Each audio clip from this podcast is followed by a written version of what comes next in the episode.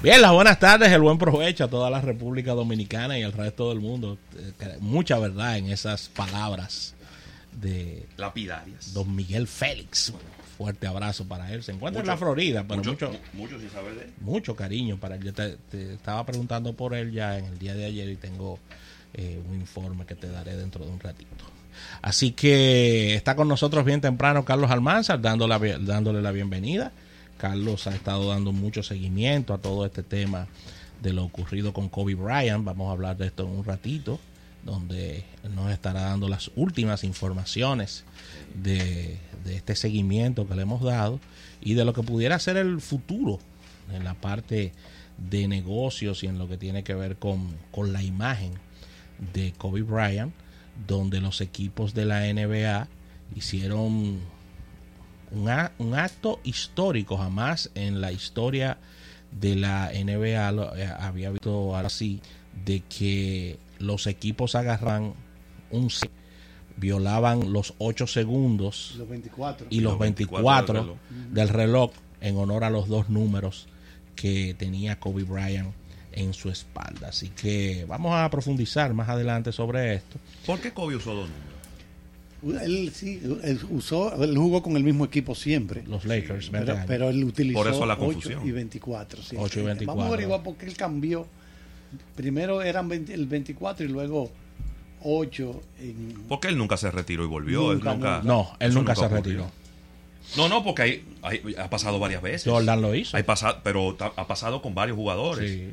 que se han ido de la NBA para Europa y después han regresado. Claro. Y ya entonces el número que tenían está siendo utilizado por otro jugador y entonces le cambian el, ah, el, número. De existe la especulación que inclusive no ya los Lakers retiraron esos dos números hace, hace dos años.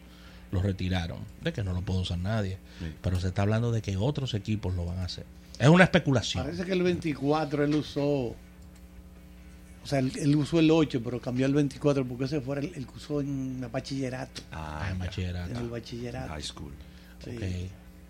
Así que vamos a hablar un poquito sobre esto. Agradecer a la Asociación Nacional de Ahorros y Préstamos, tu centro financiero familiar donde todo es más fácil. Dar los puntos de contacto 809-539-8850. 809-539-8850, número en cabina. Si deseas darnos seguimiento en redes sociales es bien sencillo.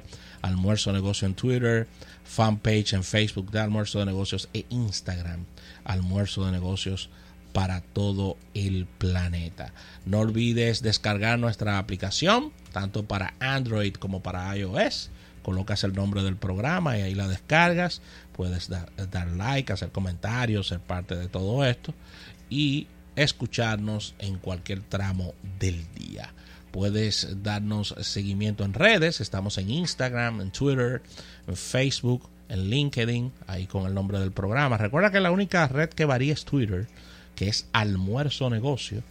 Es nuestra red social más robusta, pero varía el nombre debido a que Twitter no permite eh, tantos, tantas palabras en un, en, un nombre de programa o de, o de persona. Así que ahí está, Almuerzo Negocio. Puedes dar seguimiento a nuestro canal de YouTube, ya la parte visual, ahí colocamos las entrevistas de fondo, participación de nuestros invitados, nuestros colaboradores, programas fuera de cabina. Así que ahí tenemos en nuestras principales actividades condensadas en este canal de YouTube. No olvides suscribirte y darle a la campanita. Y como cada día, recomendarte almuerzonegocios.com, nuestro portal web. Ahí puedes estar enterado de lo que ocurre en el apasionante mundo de los negocios. Ya en la parte de contenido, Carlos Almanzar va a hablarnos de la historia, viene con muchas informaciones en este día, trajo un fax, no sé qué, no sé qué, no sé qué va a sacar de ahí, de ese fax. Trajo un fax y lo puso encima de la mesa. No sé qué va a sacar de ahí. Ese, sonido ya es desconocido para las nuevas generaciones. El sonido del fax. El sonido cuando tú llamabas a un número y ese número estaba conectado a un fax. Es verdad. Empezaba. Eh, una sí. Y hay muchas historias relacionadas con el fax, porque recordándole, debo dar la bienvenida a toda nuestra audiencia, el fax eh, siempre se conectaba a una línea abierta. Y como se llamaba, como se mandaban fax a cualquier parte del mundo. Es cierto. esa línea era también tenía acceso a llamadas internacionales. Y recuerdo haber trabajado en una empresa donde cuando en un mes llegó la factura del fax, llegaron muchas llamadas a España.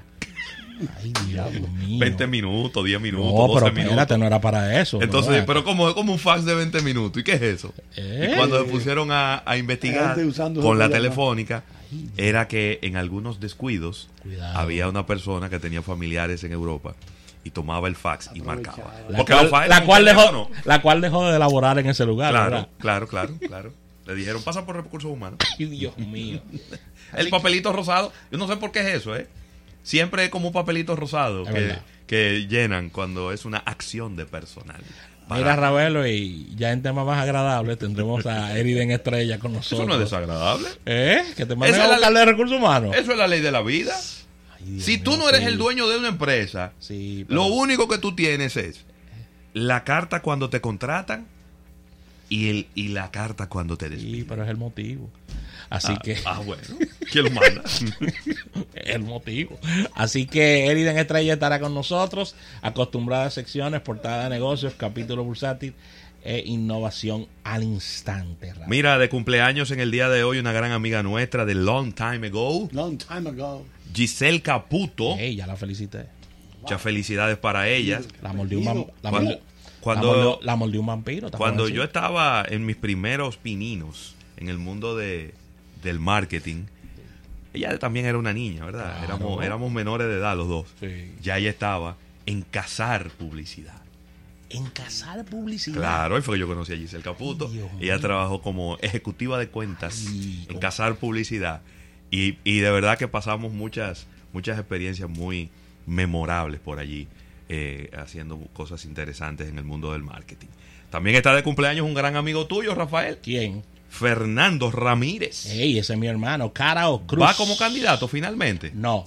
Oh, No va como pa- no va como Te precandidato. lo pregunto porque yo estoy un poco desconectado No, no, temas no va como precandidato, está como director de comunicaciones del honorable Ayuntamiento de Santiago, donde tenemos una- Alcaldía. de la alcaldía, donde tenemos una invitación abierta eh, para un fin de semana y compartir con el alcalde también. Está abierto, ¿eh? A Santiago. No, no. Esa, a mí las invitaciones abiertas no funcionan. ¿eh? ¿Mm? Eso no funciona. Que le pongan fecha y vamos arriba. Ah, no, está bien, déjame, déjame coordinar Claro, eso. que Lo que pasa es que te- tú has tenido una agenda muy complicada Eso es así, eso es así. en estos últimos tiempos. Por Pero puede ser, mira, de viernes para sábado. Un viernes a las 3 de la tarde ce- cerramos el programa aquí y arrancamos para allá. Arrancamos Ojo, te lo voy a poner más fácil. Vamos a hacer un programa de Santiago También, y ya. es verdad. Un programa de Santiago de los 30 caballeros. Así es. Ahí, ahí. Sale tremendo programa de ahí. Podemos hacer del monumento de los héroes de la restauración. Monumento trujillista que lo honraron. ¿Eh? Sí, porque eso lo hizo Trujillo. Sí, claro. Y después le cambiaron, Sí, eso cambiaron el, el nombre. Fue Trujillo que lo hizo. Trujillo hizo muchas construcciones grandes, Impor- señor. Claro. E importantes. Pues yo cogí un día, eh, a las 5 de la mañana salimos en un tour, en una guagua, para Bahía de las Águilas. ¿Está ahí vamos- mismo eso? Cuando vamos cruzando todos esos pueblos, nos, dete- nos deteníamos en esos pueblos. Y, y este- y- y Palacio de Justicia, Carlos, eso lo hizo Trujillo. Y la otra cosa, eso lo hizo Trujillo. Dicen que cuando te- un ingeniero terminaba una construcción, el ingeniero José Luis Ravelo terminó ya la carretera que va de tal sitio a tal sitio, el propio Trujillo di que iba, tenía como algo que parecía como un bastón, pero era una puya. Iba caminando con su séquito de acólitos, los adláteres al lado de él. Y limpia saco. Y él empezaba, no, claro, y él empezaba, chan a puyar. A ver si había quedado Si, bien. si encontraba un problema en un pedazo Cuidado. de ese asfalto, y el ingeniero al- asustado, el ingeniero al lado ahí, jefe, jefe, jefe, estamos aquí, jefe. Con un Sí. pañuelo mojadito. Eh, Sí. de- del sudor. y no por el Jefe, calor. jefe. Entonces él chapullaba, caminaban un par de metros más para adelante. Fue y volvió y pullaba. ¿Quién aprobó Oye, esto? sí, ¿Y quién aprobó esto? yo me- No, porque él no le dejaba eso a nadie aprobar. Lo No, que aprobaba el él. tipo no era fácil. Sí, porque tú sabes que me cuentan los que saben de ingeniería Ay, que en una de las, una de las, de- quizás de los, de los actos de estafa más comunes que hay es tú le pagas a una empresa para que te haga una carretera y que le ponga, por ejemplo, 3 pulgadas de asfalto. Y entonces en vez de 3 pulgadas le ponen dos y media. No, Sí, y, se, y se clavan media. Claro. Entonces, como tú, es difícil, ¿no? No es imposible, pero es difícil tú poder identificar cómo fue que le pusieron, si tú no eres un entendido en el tema, dónde está la media pulgada que falta. Todo está muy bien, pero esa media pulgada después va, en el desgaste natural La lluvia y la cosa. eh, va a venir el problema. Entonces Entonces, pudiéramos, pudiéramos decir, Carlos. Almanzar, que en esa época eh, Rafael Leonidas Trujillo era Y Molina. y Molina era el supervisor de las obras del Estado. Bueno, Él era el jefe de ese departamento. Tenemos que reconocer que esas obras están muy bien. Mira, los estadios están vivos ahí todavía. Sí. Esos estadios, el Quiqueya, el Cibao, Santiago, el. Ha temblado eh, 100 San veces. Pedro, ha temblado la tierra. 100 veces, Lo único, está- tú sabes que en el estadio Quiqueya, no sé, no sé si pusieron un elevador nuevo, pero cuando yo trabajaba allá, yo me iba a pie mejor. Eh, no, pero sí, Yo claro. yo subía- nuevecito de no, caja. ah, no, está bien. No, está nuevecito de caja. nuevecito. Yo fui en repetidas ocasiones en esta temporada a The Seventh, the Seven, Seven Heaven. Heaven. The Seven Heaven. Séptimo cielo. El séptimo cielo allá arriba está muy bonito. Sí. Y el ascensor está 1A. Sí, porque oye cómo era el ascensor.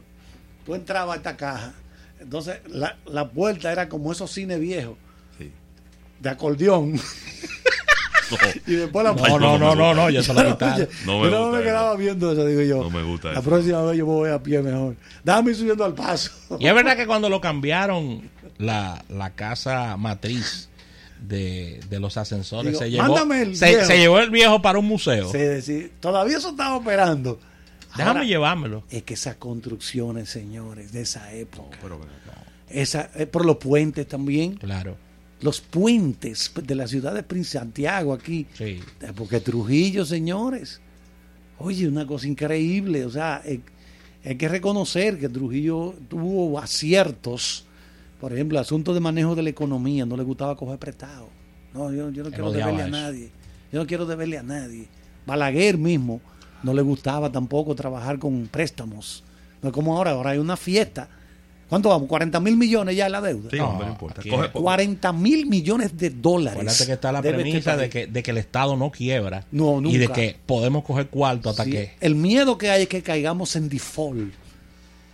En default, Sí. no podemos pagar. Eso, eso sí sería terrible. ¿Tú te imaginas? Porque ya cuando tú caes en, en default, tú dentro de la comunidad internacional, dentro de este concierto de naciones, mira, ahí ni te acerques por, No, no, no, no. ni te acerques por No, ahí. que No, muy fuerte eso. de la última emisión ahora de 2.500 millones de bonos soberanos están pagando un 4.5% por 40 años, sí. Eso significa que 40 si. Rafael, por ejemplo, compra 250 mil dólares de eso, invierte, ¿verdad? En, Sí. esa, en ese paquete. Vamos a explicarle a la gente rápidamente. Eso no significa que, que Rafael esté obligado a durar 40 años como tenedor. No, lo de puede- eso. no, él lo puede en el mercado secundario. En el mercado secundario. Si él necesita ese capital, pues lo coloca así, pero que entonces el que viene se va a beneficiar de ese 4.5. Pues dice, déjame durar 10 años ordeñando este, este, este, este certificado. Al cabo de 10 años, déjame dispararlo, sí, pero, to- pero ya, ya se firmó por 4.5, que es una tasa muy... Pregúntale a Ravelo, ¿cuánto están pagando los bonos del Tesoro Americano a 10 años? Uno y medio, Uno y tal medio. vez. Uno, uno y medio. 1.5. Sí, no claro, pasa. tú lo puedes colocar 30 años, pero Eso la no diferencia pasa- es que no pasa de ahí. ¿cuánto pueden dar a 30 años? No llega ni a 2, yo creo. Entonces, Sí, pero es. estamos en lo mismo.